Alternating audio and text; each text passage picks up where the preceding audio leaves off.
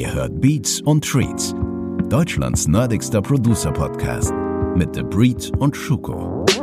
Hallo, willkommen zurück zu einer neuen Folge Beats und Treats. Wir sind mittlerweile schon in Folge 3. Schuko, Yeah. einen wunderschönen guten Tag. Wie geht's dir? Alles gut, Mr. Breed, alles gut. Auch ein wenig überrascht, dass wir jetzt schon wieder miteinander zu tun haben. Das haben wir uns eigentlich gar nicht so vorgestellt. äh, so Und, oft also mit, äh, mit einer sich Charmoffensive kommt er hier rein. Ja, Okay, ja, Ah, ich mag dich ist auch. herrlich. Ich mag es dich ist auch. früher Morgen. Ich, äh, äh, ich gebe zu, ich bin noch nicht, ich bin noch mal so ein bisschen im, im Wachwerden-Modus. Ah, Okay, siehst du, so ist Schuko. Schuko ist ein Morgenmuffel. Alle Leute da draußen, ihr wisst es jetzt auf jeden Fall. Schuko Jetzt- jetzt wissen sie's. Schuko ist ein Morgenmuffel. Eigentlich nicht. Eigentlich nicht. Ich bin, ich bin ehrlich gesagt auch ein bisschen überrascht, so dass das, dass das Feedback so krass ist. Und natürlich baut das auch jetzt so ne, Erwartungshaltung auf. Viele schreiben auch, hey, wann kommt die nächste Folge? Gerade die eine durch und ähm, Stimmt, du wolltest jetzt eigentlich mal dich eine Woche rausziehen, ne? Und deswegen, das ist äh, deswegen machen wir jetzt quasi die Folge, äh, haben wir jetzt ganz schnell oder nehmen wir jetzt gerade noch schnell auf, damit wir noch eine haben und Schuko endlich mal eine Woche Urlaub machen kann. Äh, Yeah. In der Pandemie, äh, wie ist es sonst jetzt bei dir in der Pandemie? Bist du, äh, gehst du mehr raus als sonst, weniger raus als sonst? Gehst du überhaupt raus? ähm, äh, ich gehe, glaube ich, ehrlich gesagt mehr raus als sonst. Ähm, einfach auch, ah klar, das Wetter ist momentan viel, viel zu gut. Äh, Das B stimmt. ist, glaube ich, ähm, auch das Mindset äh, im Schach zu halten. ist Es glaube ich, wichtig, einfach draußen zu sein. Äh, wie sieht's bei dir aus? Was machst du?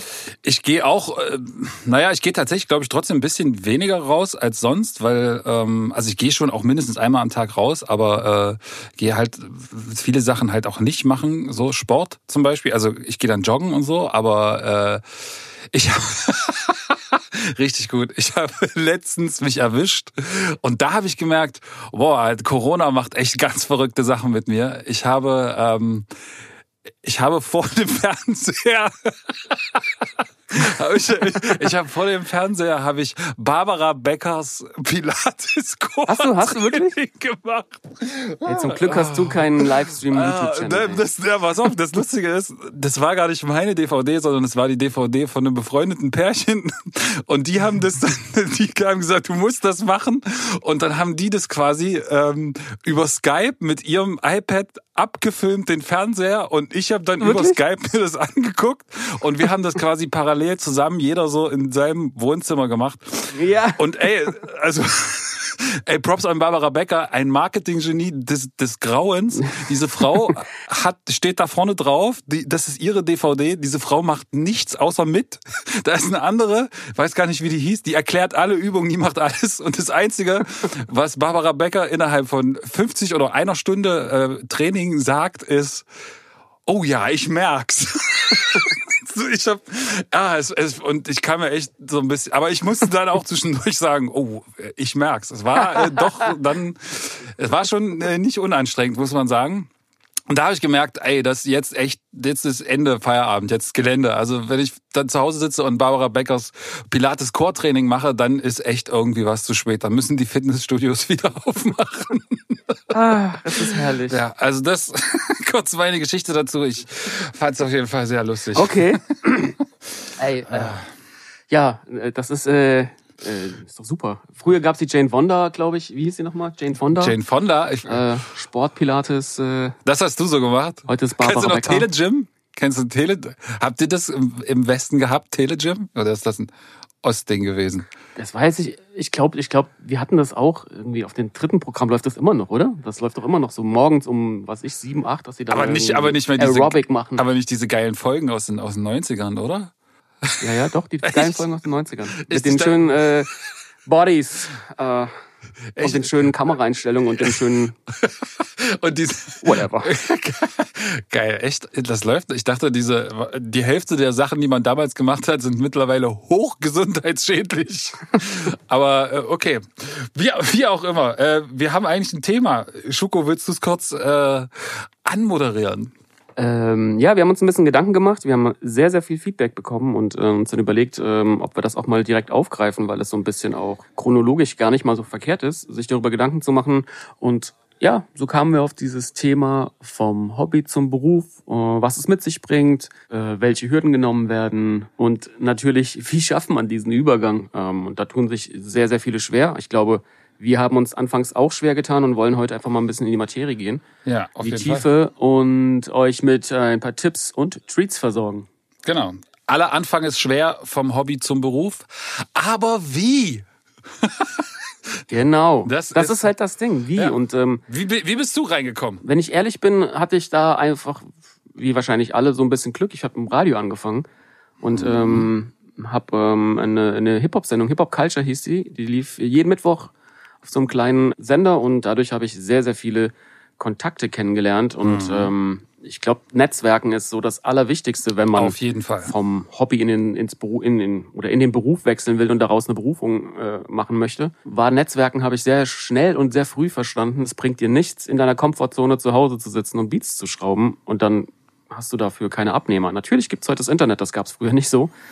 Ähm, Wahrscheinlich ja, ist tatsächlich auch heute das Game so ein bisschen anders. Ne? Also ich glaube, dass man übers Internet heutzutage doch schon mehr erreichen kann und vielleicht doch sogar ein bisschen weniger aus seiner Komfortzone raus muss, als wir das damals mussten. Aber Ja. ich glaube, am Ende musst du da trotzdem raus, weil die Leute brauchen auch irgendwie ein Gesicht und die Leute Kreativität entsteht ja, meistens Im auch so Team ein bisschen, auch, wenn man ja. seine Komfortzone verlässt. Ne? Ja, ja richtig. Und ähm, da ist ein Austausch nicht verkehrt. Klar, jetzt in der heutigen Situation merkt man auch, es geht auch alles über äh, Skype, Instagram etc. pp.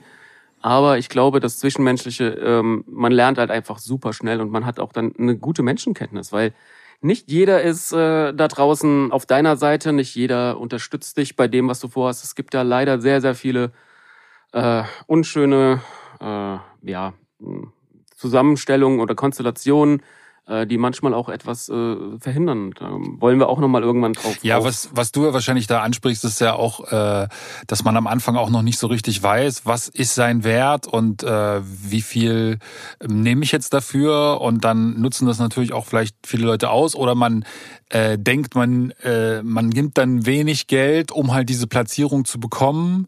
Ähm, wie hast du das eigentlich damals gelöst? So, wie, wie bist du mit diesem äh, Platzierung versus äh, gut bezahlt werden Thema umgegangen? Ähm, es ist eine super schwierige Geschichte. Ne? Man will ja, wie gesagt, schnell vorankommen und man macht sich darüber nicht Gedanken, äh, weil man auch einfach nicht weiterdenkt, dass da vielleicht schon Leute am Start sind, die halt einfach ihr Business drauf aufgebaut haben. Ne? Egal, was du machst, du drängst ja irgendjemanden wieder weg.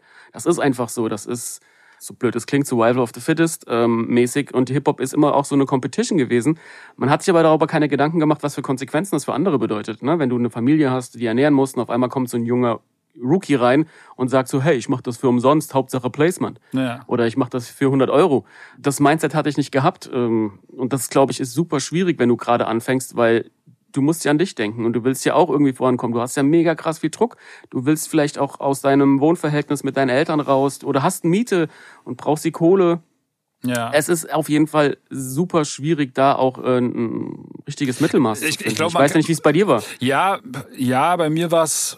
Ähm, naja, ich habe ich hab das immer so ein bisschen anders gesehen. Ähm, aber um das ganz kurz abzuschließen, ich fand, ich finde, dass man auf jeden Fall das zumindest den, den jungen Kids mitgeben sollte. Also wenn du da irgendwie in diesen Markt reingehst und ähm, dann dort für nichts oder ein Appel und ein Ei da dein, dein Wert verkaufst, erstmal A, ist es nicht gut für dich, es ist nachvollziehbar, aber dieser Ansatz, dass da auch Leute sind, die da quasi eine Familie von vielleicht ernähren müssen und du denen da den Job wegnimmst, zumindest das mal äh, im Hinterkopf zu haben und dass am Ende immer jemand anderes, sei es die Plattenfirma, sei es äh, das Management oder wer auch immer, das sind diejenigen, die am Ende das Geld verdienen. So. Und, äh, und die das am Ende freut. Und das auch vielleicht sogar gesteuert ist ein bisschen.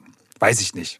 Aber zumindest diesen Mindset da mal zu haben. Ich habe am Anfang tatsächlich äh, versucht, mich auch so ganz krass finanziell davon nicht abhängig zu machen, um genau vielleicht auch dieser Falle so ein bisschen zu entkommen. Ich habe das immer irgendwie nebenbei gemacht und habe äh, hauptberuflich auch noch irgendwie gearbeitet, habe aber immer probiert, irgendwas zu machen, was zumindest verwandt war mit Musik. Ne? Ich habe dann zum Beispiel ganz lange ähm, im im, im Merchandise gearbeitet und habe äh, für, Okay. eine, für eine große Merchandise-Firma, habe da so Produktmanagement und so gemacht und habe quasi ganz viel äh, für Künstler Merchandise hergestellt. Und natürlich dadurch auch, da kommen wir wieder zu dem Punkt, was deine Radiosendung gewesen ist, war dieses Merchandise-Business, wo man natürlich auch mit viel Künstlermanagements etc. irgendwie ähm, in Kontakt gekommen ist. Und ich habe dann halt, als ich gemerkt habe, dass dieses Musikding immer besser gelaufen ist, habe ich dann Stück für Stück dieses andere Business immer weiter runtergefahren, ähm, was zum Glück auch ging, weil ich einen super coolen Chef hatte. An dieser Stelle nochmal Grüße äh, an Tino, mit dem habe ich letztens auch telefoniert und der sagte so, du musst mir eigentlich danken dafür, dass ich dich dann endlich da, da rausgeschubst habe und gesagt habe, jetzt mach diese Musik zu 100 Prozent und ähm, ja, es hat gut funktioniert. Aber ich glaube, wenn du komplett davon abhängig bist, kannst du halt auch ganz schnell abgefuckt sein. Und diese ganzen Auf jeden Fall. Ups und vor allen Dingen viele Downs, die dann kommen, die können dich ganz schnell auch desillusionieren. Und da gibt's ja auch viele Beispiele von super talentierten Producern, die dann irgendwie mittlerweile nicht mehr auf dem Zettel sind, weil sie vielleicht irgendwie von diesem Game gefressen wurden. Und ich glaube, da ist es nicht ganz verkehrt, wenn du wirklich am Anfang guckst, dass du auch, du brauchst auch Geld. Also wenn du gar kein Geld hast, ist glaube ich schwierig. Du brauchst Geld, um zu investieren. So, du musst wenn schon niemand anders in dich investiert, dann musst du ja wenigstens an dich glauben. Das ist auch so ein, so ein Fakt, den ich zum Beispiel bei vielen Rappern nicht verstehe, wenn die dann kommen und sagen so, ey Bro, ich bin der geilste Rapper der Welt und und dann äh, lass uns mal zusammenarbeiten und so und dann sagst du, ja klar, cool, hast du irgendwie Budget und dann ist so, nein, äh, Bro, ich, aber ich bin total gut und dann denke ich so, ja, Dicker, wenn du nicht mal und dann haben die aber irgendwie so fette Uhren an oder so, ne? Und dann denke ich so, ey, wenn du nicht bereit bist, in deine, in deine Kunst zu investieren und nicht mal so viel daran glaubst, äh, wie, wie kannst du da dann erwarten, dass es jemand anders tut? So. Das ist äh, wirklich Knowledge Dropping hier. Das ist wirklich, wirklich wahr. Das ist das, was mir auch sehr, sehr oft aufgefallen ist, gerade am Anfang. Und man darf eine Sache nicht vergessen. Bei uns dauert das ja meistens, bis die Royalties reinkommen, eins, zwei Jahre. Das heißt, man braucht einfach einen gewissen Puffer und den kannst du dir äh, natürlich durch Arbeiten nebenbei irgendwie finanzieren. Und das ist super gesund, so sich aufzustellen, jetzt da blauäugig reinzuspringen in dieses ganze, in dieses Haifischbecken. Und das ist ein Haifischbecken. Man darf es jetzt zwar nicht verteufeln und es macht auch ein bisschen Spaß, auch zu, zu schauen und zu kalkulieren und zu machen. Aber es ist am Ende halt natürlich auch, ähm, du solltest auf jeden Fall wirtschaftliche Skills drauf haben und dir das auf jeden Fall beibringen. Und da gibt's auf YouTube super Tutorials, wie du äh, Beatstars ist eine ganz große Sache, wo du vielleicht den einen oder anderen Euro mitmachen kannst. Ähm, das sind alles so Faktoren, das kannst du noch abseits deines normalen Tagesbusiness ähm, oder ich sag Machst mal, du das? dein normal Einkommen. Früher hätte ich das gemacht. Es war halt eine ganz andere Zeit damals. Ne? Man war ja, es gab ja, als wir angefangen, oder als ich angefangen habe, da, ich habe noch DVDs verschickt nach Amerika und habe zwei Wochen warten müssen, bis da irgendwie ein Feedback kam. So, ne? Das ist so, come on. Und dann Oh, ist meine. DVD verschwunden gegangen und du bist so, okay, jetzt dauert das ja ewig wieder. Ähm, Oh, krass. Ich- oh, krass. das, das, und wir sind ja auch damals auf Konzerte gegangen. Ne? Also du bist Beat-CDs hasseln gegangen. Du bist nach Amerika gefahren und, und, und bist auf gut Glück, hast du äh, bei Sony, bei äh, Rockefeller Records, bei Du warst überall in diesen Labels, hast Touren gemacht und hast halt versucht, im Aufzug den oder den irgendwie abzugreifen, zu sagen, hey, hier sind meine Beats-CD, ich komme aus Deutschland, hör doch mal rein. Und da ist es auch, glaube ich, auch die Masse, die es dann irgendwann ausgemacht hat, dass dann irgendjemand mal reingehört hat. Was krass Großes ist da jetzt ehrlich gesagt auch nicht passiert. Man ist dann mal mit irgendwelchen B-Rappern ins Studio gegangen. Aber für mich war das damals trotzdem geil, weil, ey, da gibt's wirklich Leute, die Bock haben, diese Musik zu hören, die sich die Zeit nehmen. Und ähm, ich komme aus einem anderen Land und kann irgendwie auch Teil davon gerade sein, von diesem ganzen Lifestyle. Das ist ja auch irgendwie, glaube ich, der, oder den Antrieb, den man hat. Ne? Es ist jetzt nicht nur Geld verdienen, aber man sollte darauf achten, dass man ein gewisses Fundament hat, ähm, gerade wenn Rücksch- Rückschläge kommen und keine Aufträge reinkommen und keiner Bock hat, mit dir zu arbeiten. Es muss ja nicht gleich immer Jay-Z sein, es muss ja nicht immer gleich der Große sein, es kann ja auch der angesagteste Rapper deiner Stadt sein, ne? Ja, ähm, äh, mit dem d- du versuchst. Das ist generell, was aufzubauen. generell ein guter Punkt. Äh, Also zum einen glaube ich, dass es viel mehr bringt, wenn du probierst, mit Leuten zu arbeiten, die dir nah sind, ähm, weil du am meisten lernst. Also bei mir war es auch so, Auf dass ich, Fall. dass ich quasi, ähm, also meine ganzen wirklichen musikalischen so Grundschritte und so, die habe ich natürlich alles mit Leuten gemacht, die irgendwie aus, aus meinem Umfeld waren. Die haben mir irgendwie ganz viele Sachen beigebracht. Und ähm, ich glaube, das ist, da, da kann man am besten wachsen, weil man sozusagen auf Augenhöhe arbeitet und viel mehr Sachen auch einfach ausprobieren kann.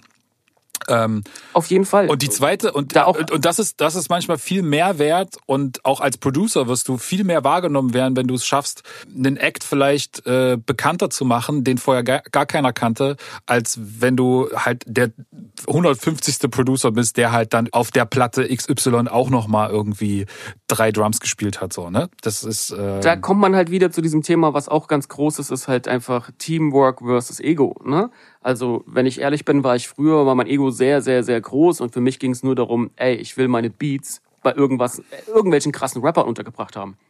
Da ging es jetzt nicht so darum, natürlich habe ich angefangen, auch in meiner Hometown irgendwie versucht, an den Start zu kommen, aber. Du wolltest gleich das halt, ganz große, äh, das naja, ganz große Scheinwerferlicht die, die, die Beats, die man gemacht hat, äh, Deutschrap war damals noch irgendwie ein bisschen anders. Ne? Das war halt einfach, man, ich habe mich komplett schon an den amerikanischen Sound orientiert und viele Deutsche waren so, ey, mit den Beats kann ich nicht anfangen. Oh ja, das, ich äh, fühle dich. Vocal Sample Chops, so, äh, nee, verstehe ich nicht. Warum machst du jetzt nicht einfach eine Snare mit viel Halt drauf und äh, ein trauriges äh, Klassik-Sample? Ja. Das will ich haben. Das ist so. aber immer noch so. Das, das ist immer noch in Deutschland genauso. ja, ist, äh, also nicht, dass sie immer ja noch die, dass sie immer noch die, die Verhalte Snare mit dem traurigen Classic-Sample haben wollen, aber dass die Producer, das hat mit uns, glaube ich, gar nichts zu tun. Das ist ja äh, auch diese Trap-Nummer und so, die haben ja die Producer, die jetzt da irgendwie groß sind in diesem, diesem Trap-Game und so, die haben das ja auch schon irgendwie zwei Jahre vorher gemacht, wo die Rapper noch alle irgendwie andere Beats wollten und gesagt haben, hey, das verstehe ich nicht, was soll das? Also ich glaube, das ist einfach so ein Ding, dass wir als Musik-Nerds natürlich total die Early Adapters sind, die das halt sofort checken, Fall. wenn was Neues da ist. Und es dauert halt dann immer, äh, bis dann irgendwann mal die Rapper so weit sind und das dann auch verstehen. So. Beziehungsweise der Konsument dann auch so weit ist. Vielleicht ist das auch so ein bisschen der Punkt. Ich glaube, sind die Rapper sind da vielleicht immer noch ein bisschen mehr konsumentenorientiert. Aber was ganz wichtig ist, ist, glaube ich, also if you in it for the money, dann wirst du auf jeden Fall damit nicht glücklich werden. Ich meine, das klingt jetzt total profan und platt so. und so nach äh, ja alte Weisheiten und so. Aber du wirst deswegen keinen Stress haben, weil Erfolg, äh, wirst deswegen keinen Spaß haben, weil Erfolg etwas ist, was einfach nicht planbar ist. Es ist nicht planbar. So. Und wenn du da reingehst, um Geld zu verdienen, dann wirst du vielleicht ein, zwei richtige Moves machen und wirst dann irgendwie vielleicht auch mal Geld verdienen. Aber wenn das der Antrieb ist, dann, dann wirst du irgendwann an einen Punkt kommen, wo du feststellst, shit, ich kann das jetzt gar nicht so wiederholen, wie ich mir das gedacht habe. Und dann wirst du unglücklich. Und dann, und es werden Zeiten kommen, wo du auch irgendwie mal vom Business abgefuckt wirst und wo dich jemand mal abzieht und meine Rechnung nicht bezahlt wird oder dieses oder jenes. Da sind alle durch. Alle, die ich kenne, alle, die du kennst, wahrscheinlich genau das Gleiche. Und wenn du dann das nur wegen der Kohle machst, dann wirst du da relativ schnell. Dann bist du auch falsch, dann bist du genau. auch, das ist, das ist nicht dein Business dann so. Dann, dann werd Investmentbanker oder, ähm, Ne, das ist auch, ohne es jetzt abwertend zu meinen, ne, ja. ne, das ist auch ein harter Job und so, aber ähm, das ist halt Kunst und es ist, ähm, du darfst dir auch nicht die, die Kunst kaputt machen. Du musst sie auch schützen. Du musst sie auch dagegen schützen, dass wenn sowas passiert, dass du das nicht persönlich nimmst. Genau. Und wenn ähm, du das schaffst, das, wenn, wenn du, Entschuldigung, wenn du das schaffst, ähm, dass, dass du quasi diese Kunst für dich behältst, dann ist das auch etwas, wo du auch in ganz tiefen Tälern, die dann finanziell oder so kommen, immer wieder rauskommst, weil dich einfach diese Kunst am Leben hält und du das einfach machst. Da hast du dann was gefunden, was dir vielleicht einen Investmentjob äh, nicht geben kann. So, weil der funktioniert halt nur, wenn du Geld verdienst. Wenn du kein Geld verdienst, ist halt Investmentbanker-Job wahrscheinlich der langweiligste Job der Welt. so, das ähm, ist, ey, wenn, wenn das dir hilft, wenn du jetzt, ich will jetzt nicht auf diesem Investment-Ding rumreiten oder Nein. wenn du Versicherung oder wenn du, ähm, sagen wir mal, so Jobs machst, wo du halt vielleicht nicht so viel Herzblut drin hast, aber es ist trotzdem irgendwie eine Möglichkeit ist, deine, deine, deine, deine Berufung oder dein, dein Herzblut zu finanzieren, so do it. So sei nicht irgendwie, denk jetzt nicht, du musst jetzt irgendwie das Musikerding leben und muss jetzt der broke Motherfucker sein, weil das alle irgendwie so äh, in ihren Dokus haben und wir sind von unten, haben uns hochgekämpft. Das musst du überhaupt nicht. Das ist auch nichts Verwerfliches dran, wenn du einen Job hast und nebenbei Musik machst und vielleicht erstmal auf sicheren Beinen stehen willst. Weil man darf nicht vergessen, vor zehn Jahren hast du noch gut Geld verdienen können mit der Musik. Zehn Jahre davor, in den 90ern, war es noch mehr. Jetzt sind wir an einem Punkt, du verdienst mit einem Hit nicht mehr genauso viel, wie, wie du einfach, wie du vielleicht noch vor zehn Jahren verdient hast. Das heißt, äh, die Mieten sind teurer geworden, es ist alles gestiegen, so deine Lebenshaltungskosten sind gestiegen, so das kannst du gar nicht so auffangen. Und deswegen ist da auch entweder du hast einen Partner, ne, der, der, der in dich investiert, das sind zum Teil Verlege, die halt sagen, ey, wir glauben an das, was du machst, wir geben dir einen Verlagsvorschuss, da können wir auch nochmal eine eigene Sendung über mhm. das Thema Verlag machen. Ja. Das ist das, was, was mir auch geholfen hat. Ich hatte am Anfang auch Jungs, die an mich geglaubt haben, die halt gesagt haben, hey, hier hast du 7000 Euro, ne? wir machen einen Deal, du kriegst hier 7000 Euro und für mich war das so, oh krass, es ist ein halbes Jahr lang Miete und ich kann ein halbes Jahr lang Mucke machen. Dann war ich so, okay, let's do it. Dass das dann auch fünf, sechs Jahre gedauert hat, bis ich das eingespielt habe wieder.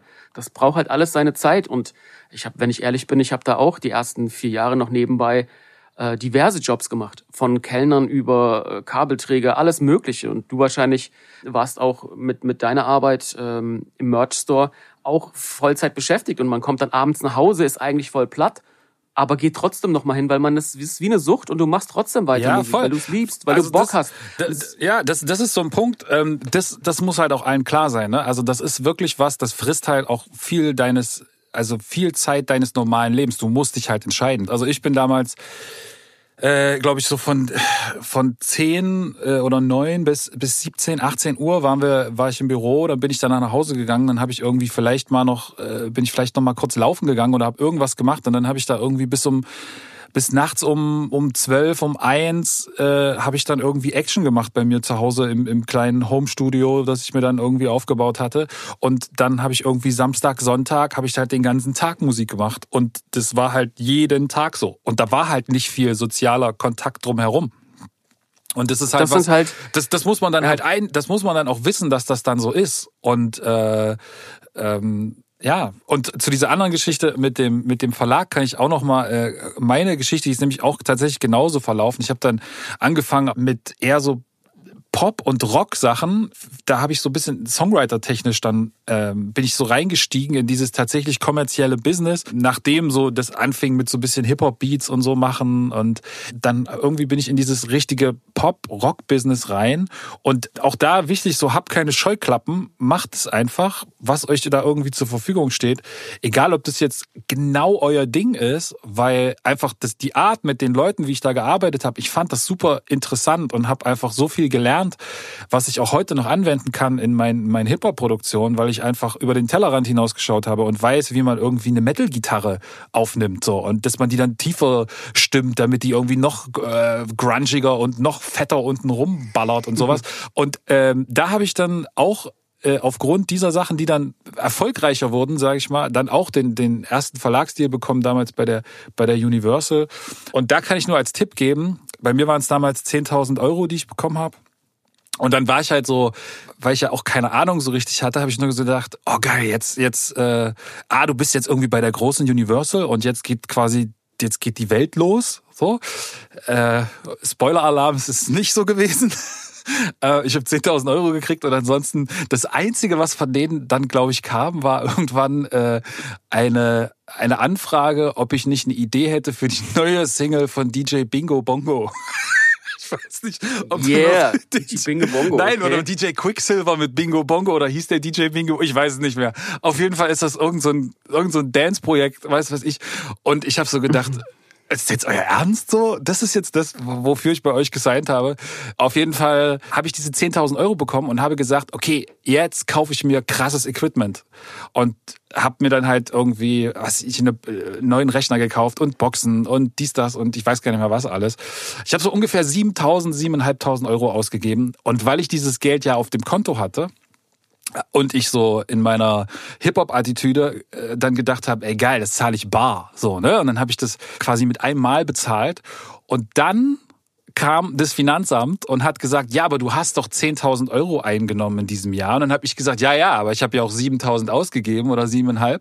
Also habe ich ja nur noch 2.500 Euro, äh, die ich jetzt versteuern müsste von diesem Geld. Und dann sagte das Finanzamt, ja, nee, aber das, was du da gekauft hast, so Rechner und so, das sind ja alles Sachen, die schreiben wir ja dann ab. Also abschreiben heißt, dass du, äh, ich will jetzt nicht zu tief ins Steuerrecht, aber auf jeden Fall heißt es, dass ich, äh, dass über mehrere Jahre diese Kosten verteilt werden, sodass ich quasi im ersten Jahr irgendwie von diesen siebeneinhalbtausend Euro, glaube ich, nur tausend oder sowas überhaupt als Kosten aufwenden konnte. Das Finanzamt hat gesagt, naja, du hast ja 9000 Euro eingenommen und die musste ich dann auch versteuern, was irgendwie nochmal 2.000, 3.000 Euro waren, die ich jetzt plötzlich zahlen musste, die ich aber gar nicht mehr hatte, weil ich sie ja ausgegeben habe.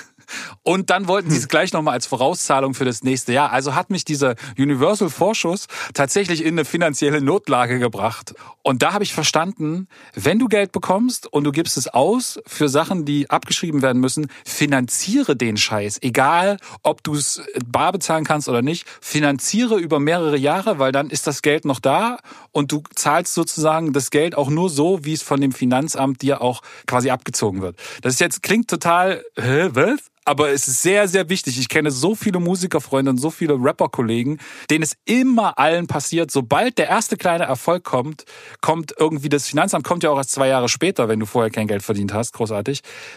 Die kommen und die fallen alle rein. So viele sind da irgendwie am Ende broke rausgegangen, weil sie nicht ans Finanzamt gedacht haben. Das ist auf jeden Fall eine ganz, ganz wichtige Sache, was man auch nicht vergessen sollte. Das ist ja so äh, Business Klugscheißerei 3000, aber du solltest eigentlich den Wert der Anschaffung doppelt auf deinem Konto haben, bevor du diese Anschaffung machst. Erst dann kannst du dir das auch wirklich leisten. Also das so so so Pi mal Daumen, das habe ich auch schon irgendwie ziemlich früh beigebracht bekommen, weil du auch nie weißt, was noch irgendwo passieren kann. Ne? Also da mal blöd gesprochen, wir sitzen jetzt in der Pandemie, so eine Sache, wenn du jetzt darauf angewiesen bist, eine Albumproduktion zu machen im Studio und das waren jetzt äh, fünf Wochen Lockdown, du kriegst fünf Wochen kein Geld, was machst du, wenn du keine Rücklagen hast? Also das ist wirklich, glaube ich, super wichtig, sich da einfach gewisse Rücklagen anzuschaffen. Und auch da, also was mir persönlich ganz, ganz wichtig ist, es gibt hier keine Keep It Real-Regeln. Ne? Also das ist der größte Schwachsinn. Ich bin da leider auch mit groß geworden, dieses ganze Keep It Real-Gequatsche. Das ist vollkommen für den Arsch sich an irgendwelche äh, Muster zu orientieren. Es ist scheißegal, mit was du deinem Geld machst, solange das irgendwie was Positives ist, so sehe ich das. Und ja, wenn es um das Thema Musik geht, ne, wenn, wenn es da eine Möglichkeit ist und du hast diese Möglichkeit auch im Popbereich, so wie du das jetzt eben gerade angewähnt, äh, angesprochen hast, äh, du dich dann auch vielleicht gefühlt ein bisschen verhuren musst, aber dadurch vielleicht ähm, zwei, drei Wochen lang wieder dein Hip-Hop-Ding machen kannst, so mach es. So, warum willst du es nicht machen? Du lernst was dadurch. Ähm, vielleicht lernst du auch einfach, dass es für dich nichts ist, aber verschließt dich da nicht irgendeiner anderen Welt ähm, Na, ich glaube, man sollte, also man sollte schon die Sachen machen, die man fühlt. Also ich habe auch manche Sachen, ich war auch in Sessions drinne, äh, wir haben auch darüber gesprochen schon, ne, äh, die ich einfach so gar nicht gefühlt habe und dann auch mich so unwohl da drin gefühlt habe, dass ich dann auch einfach für mich danach beschlossen habe, okay, das ist einfach null meine Welt und das, das will ich nicht. So. Nein, also, aber du weißt, was ich meine. Ich sag halt nur, dass das, das, das meine Einstellung. Ich habe früher Sachen ausgeschlagen. Ich habe so viele Kollegen, so viele Freunde, die ähm, Werbespots, äh, Rapper Rapper-Freunde aus Amerika, Underground-Rapper, die haben Werbespots äh, angeboten bekommen für Toyota oder für irgendeine komische, keine Ahnung, äh, was war das andere? Ich habe es wieder vergessen, aber auf jeden Fall war es eine Automarke bei dem einen. Da hätte er einfach zwölf Bars rappen müssen und ein bisschen ähm, yo, yo. Mein Gott, ey, dann hätte das Geld mitgenommen. Jetzt ärgert er sich drüber, weil er sich sagt so, hey, wer weiß, was daraus resultiert. Daraus wäre jemand anderes hätte dich gefunden und hätte gesagt so, hey, das, was du da machst, ist geil. Hast du nicht Bock, auch für mich das zu machen? Ähm, man muss jetzt aufpassen, was man da sagt. Du hast ja vollkommen recht, sonst kommt das so, ich würde alles machen. Natürlich mache ich nicht alles. Da kommen wir wieder auf dieses Thema, if you do it for the love, money follows. Es muss sich natürlich auch mit der Einstellung, die man in sich drinne trägt, decken. Aber dieses grundlegende, ich mache jetzt nur meine Hip-Hop-Beats, es sind nur coole Artists, es sind nur, weißt du? Wie gesagt, ähm, nur mal als Beispiel, Crow ist jetzt für viele irgendwie der Pop, äh, Hip-Hop, äh, Satan überhaupt. Ähm, Aber der ist ja auch erst für, habe, für, viele erst geworden. Ne? Also ich kann mich erinnern, als er rauskam, als Easy rauskam und so, da hatten es alle, alle straight gefeiert. So, das muss man mal festhalten. Oh, auf jeden Fall. Ähm, ich habe ja noch sein Mixtape gehört und bevor er da irgendwie large geworden ist, danke nochmal an ähm, A zum J und zu Rockstar, ne, die da auch äh, so, eine, so einen Link gemacht haben zu ihm. Ich fand ihn einfach super. Ich fand ihn auch einfach musikalisch und auch menschlich einfach einen entspannten Typen. Es hat mir sehr, sehr viel Spaß gemacht. Ich habe dadurch sehr, sehr viel gelernt. Weil manchmal ist es auch, jetzt nicht bei Carlo, aber bei vielen Pop-Projekten, ne, merkt man so, die Typen sind eigentlich voll Hip-Hop. Die machen aber Pop weil das deren Weg ist, sich auszudrücken, weil sie sich vielleicht auch da irgendwie besser fühlen. Äh, weil sie vielleicht nicht die maskuline Art haben, die irgendwie Hip-Hop mit sich äh, bringt, ne? Und dieses Ellenbogen raus, ich hau dir auf die Fresse, was jetzt auch nicht mehr so überall ist. Ich sag nur, ich glaube, da ist es einfach wichtig, ähm, klar, man muss sich treu bleiben, das ist, man muss immer wieder in den Spiegel gucken, aber um da auch hinzukommen, ist, glaube ich, was, was, was du, Breed, auch gesagt hast, ist halt einfach auch sich den Arsch aufreißen und auch dann, wenn du einen Nebenjob hast, dann auf jeden Fall zu gucken, ich gehe abends nach Hause, ey, ich kann mich jetzt nicht mit meinen Freunden treffen, scheiß drauf, ich muss jetzt irgendwie dieses aber ich glaube, da muss man auch gar keine Regeln aufstellen oder sagen, wie man es macht. Das ist in einem drinne. Ja. Und ich glaube dann, das ist für dich auch keine, du, du verlierst dann nichts. Du hast nicht dieses Gefühl, dass du dich entscheiden musst, sondern du weißt ganz genau, ey, ich habe einfach Bock, Beats zu machen. Und das ist, finde ich, nach all den Jahren immer noch das geilste Gefühl. Wenn du das in dir drinnen noch immer hältst, dieses Gefühl von, ich kann nichts dagegen tun, ich muss es einfach machen. Ja, und es ist, glaube ich, auch ein ganz guter Test, wenn man auch so zum Beispiel sagt, ja, ich man setzt sich so Zeiten oder sowas, ne, wo man sagt, in diesen Zeiten mache ich auf jeden Fall auch äh, dann Musik und und vielleicht auch so. Ich habe mir dann glaube ich immer so gesagt, ich muss dann fünf Beats pro Woche oder so machen äh, oder irgendwie so irgend, irgendwelche Zahlen da so äh, festgesetzt. Und ich glaube, das ist nicht schlecht, weil man da so ein bisschen abchecken kann, ob man für dieses Business gemacht ist oder nicht. Weil ähm, du musst halt dann schon feststellen, ob du auf Knopfdruck auch kreativ sein kannst. Das klingt jetzt irgendwie so ein bisschen als, als, als wäre das ganz zwingend notwendig, aber es ist irgendwie schon so ein bisschen notwendig. Du musst dann auch irgendwie so ein bisschen auf Knopfdruck äh, funktionieren können. Und es gibt vielleicht Leute, die merken dann, sobald dann so ein Druck da reinkommt, dass sie dann plötzlich überhaupt nicht mehr kreativ sein können. Und das muss ich auch erstmal so ein bisschen lernen, wenn man da am Anfang sich auch so ein bisschen ein paar Regeln setzt und es so künstlich diesen Druck aufbaut, ähm, ist nicht schlecht, dass man dann nicht irgendwie später völlig davon überrollt wird, weil diese Unsicherheit, die wird immer bleiben. Diese finanzielle Unsicherheit, äh, es sei denn, du hast jetzt irgendwie äh, Glaubst mir, sie wird immer bleiben. Aber sie, selbst ist egal. Wenn, selbst wenn du wenn, selbst wenn du eine Million machst, so, dann vergleichst du dich mit anderen Leuten, genau. die auch, die zwei Millionen haben und dann bist du uns, sobald du dich vergleichst mit anderen, wirst du unzufrieden. Das ist einfach so. Ja. Ähm, und äh, das hast du auf jeden Fall gut gesagt, dass man da einfach diszipliniert sein muss. Es ist einfach die Disziplin, äh, da auch und es darf, versuchen, und es darf sich, aber, aber, es darf sich halt auch am besten Fall nicht wie, wie eine Disziplin anfühlen, sondern wie du sagst, es muss halt aus dir selbst irgendwie schon auch ein Wunsch sein, dass man jetzt arbeiten will ich glaube, deswegen sind auch viele äh, Produzenten auch so diese Eigenbrötler und oder so nicht so sozial unterwegs, weil sie halt einfach da so viel Zeit mit ihren Maschinen und ihrer Musik verbringen, ähm, dass dass vielleicht dann auch für vieles andere gar nicht so viel Platz ist. Und deswegen sind die dann das, auch irgendwie ja. vielleicht so erfolgreich und deswegen funktioniert es, weil sie einfach da sich das ist mit, bei allen Dingen, glaube ich so. Ja. ja. genau. Das ist wie ein Sportler, der dann auch die ganze Zeit irgendwie Sport machen geht und total äh, weniger sozial ist. Ich will uns jetzt nicht so als die absoluten sozialen Außenseiter hinstellen. das ist ja Quatsch. Aber, Nein, ich, ich, ich muss äh, schon ehrlich sagen, ich war das am Anfang schon. Also ich war komplett, äh, ich war komplett, ich war drei Jahre lang raus aus allem. Ich habe nur Beats gemacht, nur Beats, nichts ja, anderes. Aber es war bei, stimmt, war so. bei mir damals auch so, ja. Jetzt. Und das ist auch die Zeit, wo ich am, mm, ich glaube, meinen eigenen Sound auch entwickelt hatte und auch äh, ich selber war. Ne? Ja. Aber dann kommt halt auch wieder das Ding, das Ego im Spiel und du bist dann halt auch so, dann kommen auch Erfolge. Aber dann ist so, du kannst es mit keinem teilen, außer mit dir selber. Und das macht einsam, das macht traurig. Und ich glaube, deswegen ist dieses ganze Ding, im Team zu arbeiten. Und wenn man das sehr früh lernt, im Team zu arbeiten, und auch sich zurückzunehmen in gewissen Situationen. Vielleicht nicht immer derjenige ist, der jetzt irgendwie antreiben muss, sondern auch mal sagt, hey, ich lasse jetzt mal den anderen mal, vielleicht macht er das irgendwie anders oder besser. Ich glaube, je früher man das lernt, desto besser ist es. Und ähm, das heißt ja nicht, dass man dann ein Leben lang irgendwie im Team bleiben muss. Ne? Also da kann man ja auch äh, flexibel gestalten. Und ähm, ja, ich glaube, eine Sache, die, die ich auch ganz, ganz essentiell finde und die ich auch gelernt habe, dass ähm, Talent eigentlich nichts ist, wenn die Einstellung nicht stimmt. Ne? Und ähm, ich glaube halt wirklich, um, man sollte sich mit Leuten umgeben, die eine gute Einstellung haben, eine positive Einstellung. Das heißt nicht, sobald jemand irgendwie krummelig ist, dass man den längst liegen lässt. Das ist ein ganz großes Thema, werden wir auch nochmal ansprechen, das Thema Depressionen und, und, und äh, mentale Gesundheit. Ähm, Freunde und, sind wichtig, Menschen sind wichtig. Und ich kann selber sagen, aus meiner Sozial wie sagt man dazu, dass ich, als ich mich so zurückgezogen habe und nur in meinem Beat-Modus war, fiel mir jetzt wirklich schwer danach, äh, mit Menschen äh, zu tun zu haben. Und ähm, das ist mir dann auch aufgefallen, wenn ich mit gewissen Artists im Studio war, dass ich da irgendwie immer so ein bisschen, ja, nicht so locker war. Mhm. Ähm, mich sehr unsicher gefühlt habe, was, was ich da mache. Weil wenn du es alleine machst, fühlst du dich sehr sicher. Deswegen machst du es ja alleine und äh, du kannst dich dann in so eine Welt reindenken.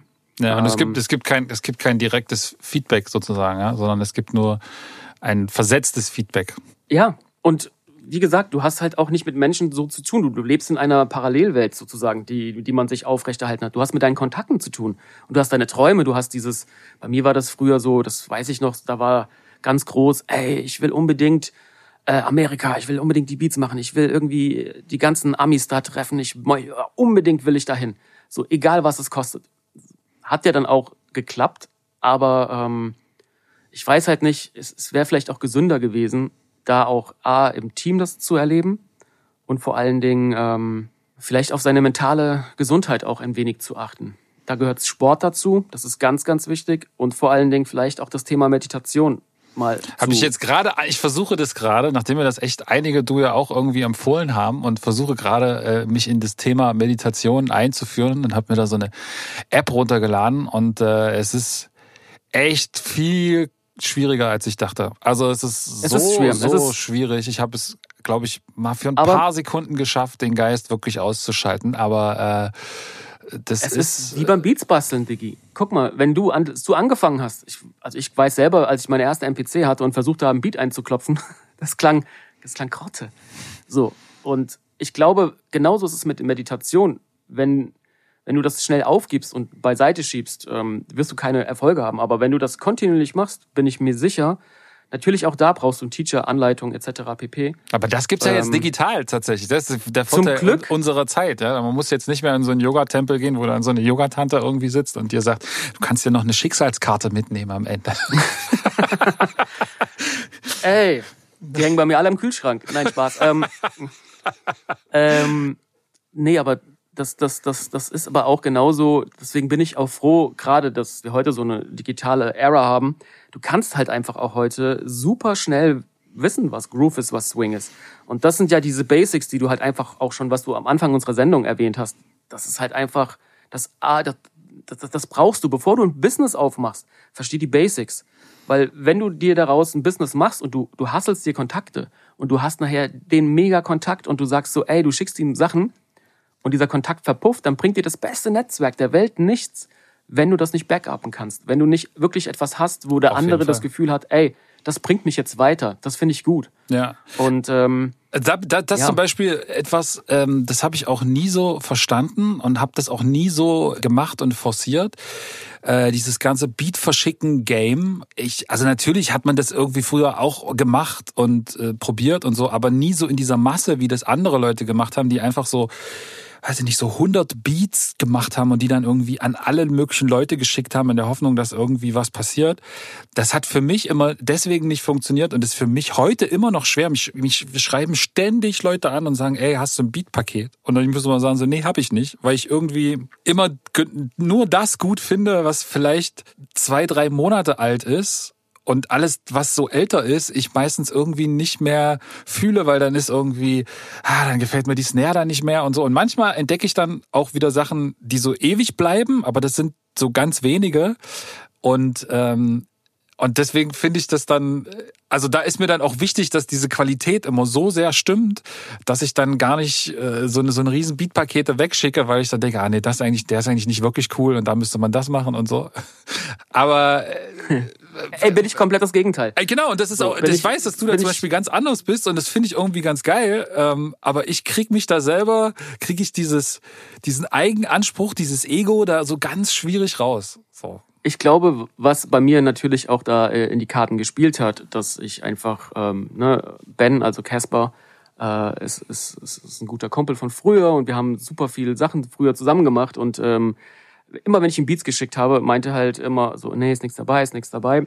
Und als er dann bei mir zu Hause war und wir so Beats durchgehört haben und ich habe so ein bisschen meinen Müllordner durchgekramt, ähm, war halt so, wow, warum schickst du mir denn den nicht? Warum schickst du mir denn den nicht? Und da habe ich zum ersten Mal verstanden, Musik definiert ja jeder auch anders. Jeder nimmt das anders wahr. Und das, was ich gut finde, heißt aber nicht, dass der andere das gut findet. Ja, das und, stimmt. Ähm, das stimmt. Ich glaube, solange du eine gewisse Soundaffinität und eine Soundqualität hast, ist es so für mich so, wenn das gut klingt, ist okay, schicke ich raus. Ähm, die größten Platzierungen, die ich bisher hatte, sind nicht meine Lieblingsbeats, wenn ich ehrlich bin. Ich habe so geile Beats rumliegen, wo ich immer warte und sage, so, den hebe ich mir auf für den in den Artist. Ne? Das passiert dann nicht, weil wenn ich diesen den den Artist dann endlich irgendwie einen Kontakt zu dem habe, schicke ich ihm den Beat und es ist so, ja, irgendwie klingt das ja wie alles, was ich gemacht habe. Ne? Und der Artist, du, du assoziierst ja dein, dein, dein Beat-Ding an den Ja, ja, Artist. klar. aber Artists wollen immer wieder was Neues haben. Genauso wie wir auch immer wieder neue Snares haben wollen, neue Hi-Hats, neue, äh, neue Samples. Ähm, da bin ich schnell von weggekommen. Und ähm, ich glaube, was ich gelernt habe, ist äh, auf jeden Fall, wenn du Beats rausschickst, geh nicht auf Masse. Die haben einfach keine Zeit. Guck, dass du für dich sagst, das sind deine Lieblings- oder deine besten drei, vier Beats und schick drei, vier Dinger rum. So, wenn ein, wenn ein Artist das gut findet, so meldet er sich direkt. Er wird sich nicht die Zeit nehmen und zwölf Dinger durchhören.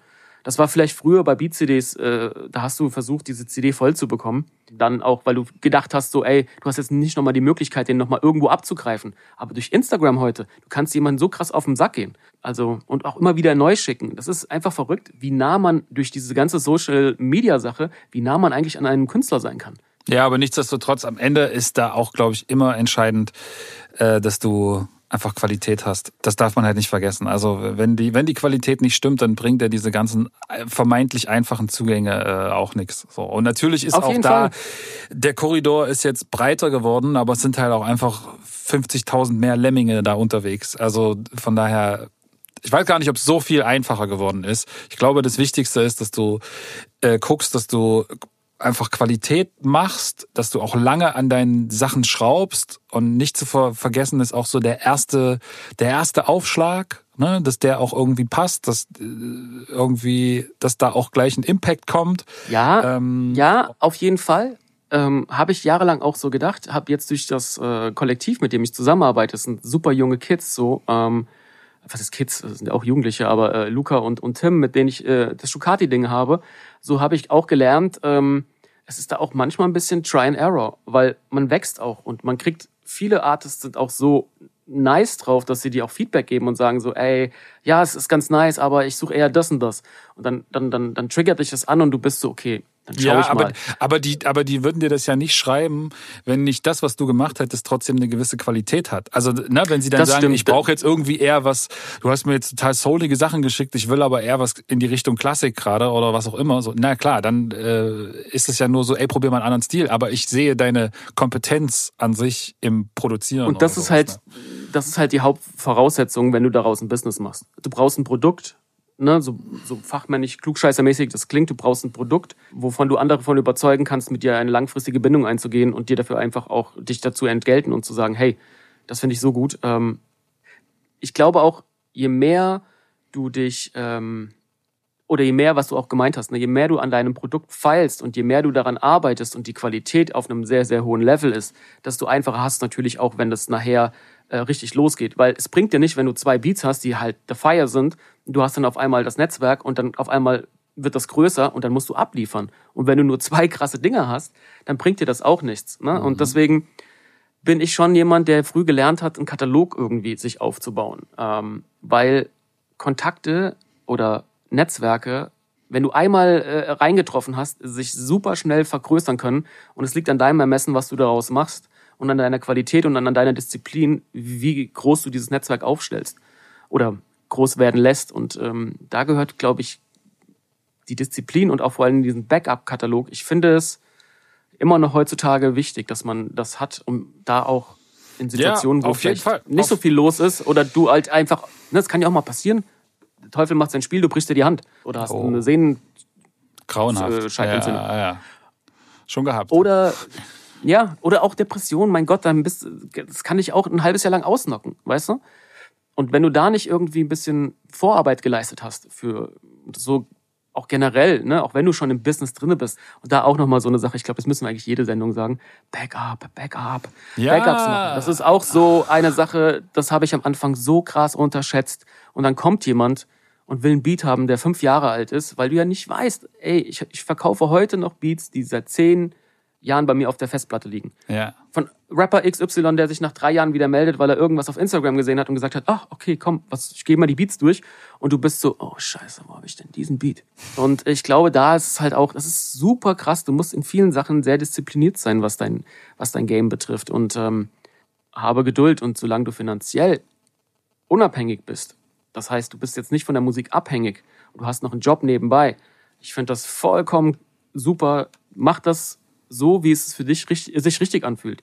Und wenn du das Gefühl hast, das willst du dein Leben lang so machen und du machst gar nicht den Sprung in die Selbstständigkeit des Musikdesigns, vollkommen okay. Ich habe auch Kollegen, die immer noch nebenbei arbeiten, obwohl sie Hitplatzierung haben, weil die sich einfach sagen, ey, das ist für dein Mindset einfach voll wichtig.